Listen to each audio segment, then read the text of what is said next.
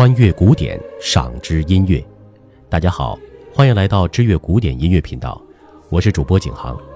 今天就让我们继续分享上一期没有说完的话题——柏辽兹的爱情地图。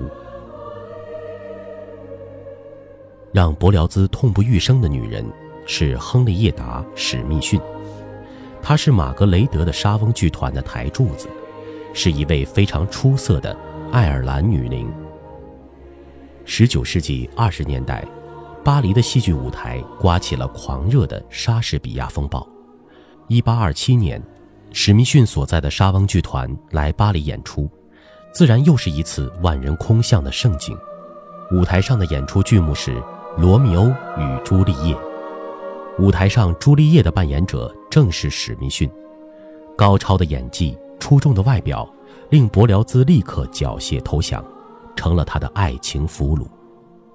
柏辽兹开始了疯狂的爱情攻势，只是对方此时早已成名成家，自己却还是个默默无闻的年轻人。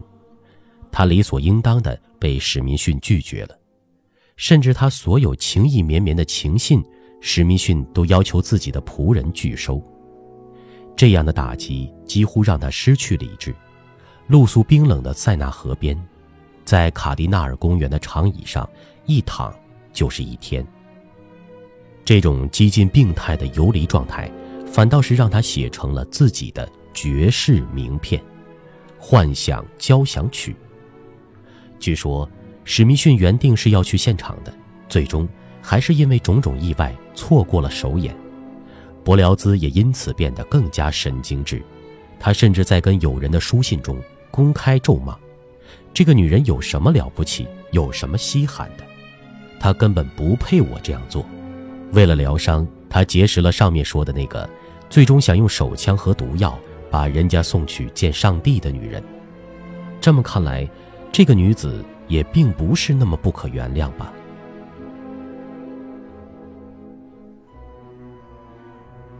伯辽兹天生就不是一个听话的人，父亲是个知名的医生。本想着儿子能继承父业，可他却执拗地走上了音乐之路。音乐启蒙老师是鲁修尔和赖哈德，两位都是学院派，因此他疯狂地抵触对位法和赋格曲。老师不曾教他管弦乐配器法，他就拼命将莫扎特、海顿往自己脑子里塞。其实他对这两位音乐巨匠也不喜欢，他倒是钟情于格鲁克。总之，他是一个不按照常理出牌的人，谁都无法预料下一步他想干什么。这样一个矛盾体，在恋爱方面自然也会走一条布满荆棘的路。起初对史密逊，他还能装出一副事不关己、高高挂起的模样，没多久，他就被折磨得像个疯子。他游离的远赴意大利疗伤，与此同时。史密逊也随团回到了英国，在巴黎的大红大紫，回到英国似乎患上了水土不服。对于史密逊的光彩，伦敦观众并不买账，尖酸刻薄的评论很快让史密逊小姐有了重返巴黎的念头。她带着为自己量身定制的戏剧重返巴黎舞台，这次，她扮演一个即将失去丈夫的女人，剧中的丈夫。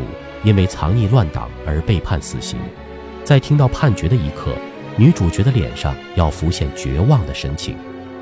这样的内心戏，对于史密逊来说自然不在话下，所以，这次他也走得顺风顺水。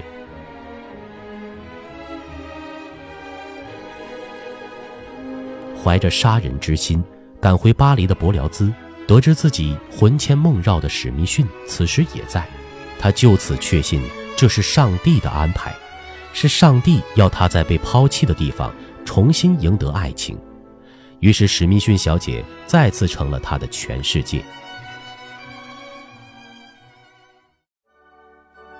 为了能赢得美人心，他绞尽脑汁，决定斥巨资举办一场演出来进行表白。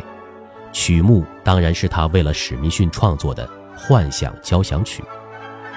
为了确保对方能明白自己的心思，他还刻意加入了《罗密欧与朱丽叶》的戏剧音乐。即便是这样，他还是担心史密逊不会全部明白自己的爱意，还改了罗密欧的台词：“请让我再看一眼他的倩影，我愿饮下这被诅咒的毒，在他的怀里伴着微凉的秋风长眠。”这是柏辽兹自己新添的台词。此刻，他渴望史密逊的吻，在史密逊的怀抱中死去。柏辽兹的密友诗人海涅记录了当时的场景：邻座的一位爱说笑的年轻人指着台上那个拼命敲定音鼓的人对我说：“那个疯狂的定音鼓手就是柏辽兹，那个坐在前面的小姐就是史密逊小姐。”就是三年来差点把柏辽兹折磨疯了的女人。今天这部作品也是拜这段恋情所赐。随后，海涅补充道：“当台上的柏辽兹与台下的史密逊小姐四目相对时，台上的定音鼓差点被他敲破了。”柏辽兹的百般心机真能打动了美人心吗？史密逊小姐这样说：“那个人在讲我的故事。”那个人还在爱着我，这似乎仅仅是感动而已，还远远未到以身相许的地步。下一步该怎么办呢？伯辽兹也不知道，或者说他已经筋疲力尽，无计可施了。伯辽兹的这段爱情能否如他所愿呢？我们在下一期为您揭晓答案。感谢您的聆听，欢迎关注我们的微信公众账号或新浪微博“知乐古典音乐”，我们在那里为您奉上声图文并茂的音乐魅力。